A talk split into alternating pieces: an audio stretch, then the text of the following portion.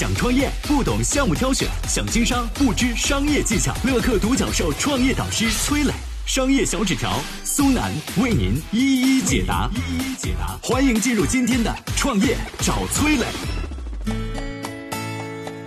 穷人能够逆天改命的可能性到底大不大？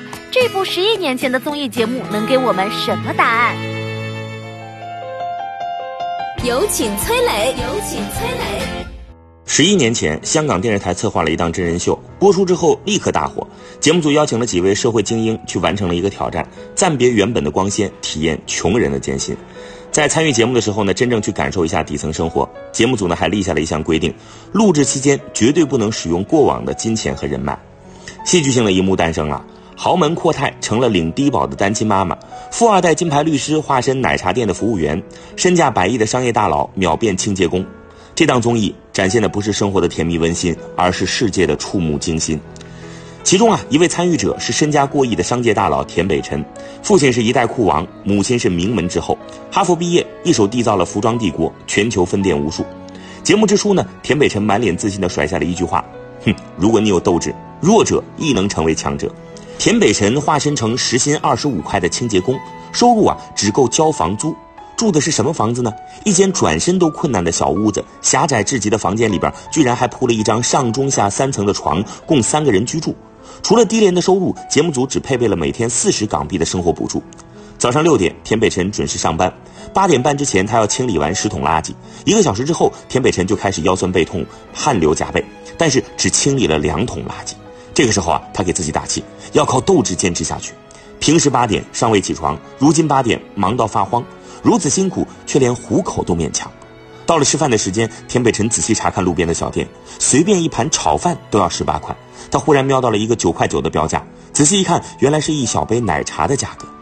身心俱疲之下呢，仅仅两天之后，田北辰宣布：“我的斗志已经耗尽了，只能退出。”原本要体验一周的时间就此作罢。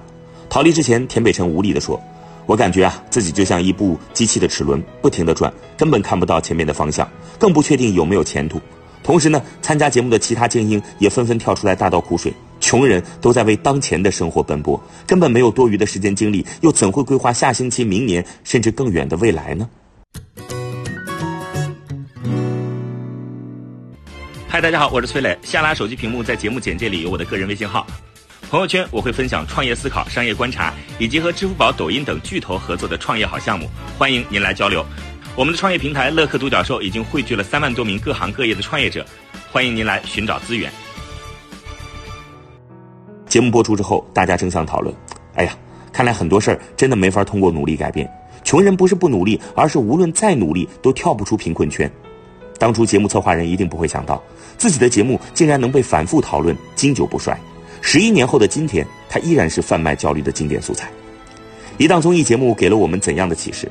我们可以由此得出，含着金钥匙出生的人不一定比你我优秀，不过是命运的际遇让他们领跑人生。而对于穷人来说，改变的关键是什么？一句话：跳出原有的圈子，寻找新的机会。当你被捆绑在高速运转、只能出卖体力、无暇思考、无法提升的机器上时，你需要做的既不是怨天尤人，也不该默默承受。离开这个环境，找到新的生存方式，是你此时的最佳选择。富人求稳，普通人求变。对于想要创业的你来说，一套完整的商业课程必不可少。我整理了二零二零年所有的风口创业项目和案例课程，加我的微信号六六幺零七七幺零六六幺零七七幺零。今天这套课程免费送给你。我是崔磊，很多互联网公司啊都曾经邀请我去分享创业方面的课程，包括抖音、快手、百度、阿里、腾讯等等。我把主讲的内容呢整理成了一套音频课程，这套课程啊包含了创业怎么找合伙人，怎么找到投资人，怎么制定正确方向，怎么组建自己的团队等等。相信我，不管你是创业小白，还是有过创业经历的伙伴，这些内容对你来说都有帮助。下拉手机屏幕，在节目简介里边有我的个人微信号，添加微信，这套课程今天免费送给你，快去领取吧。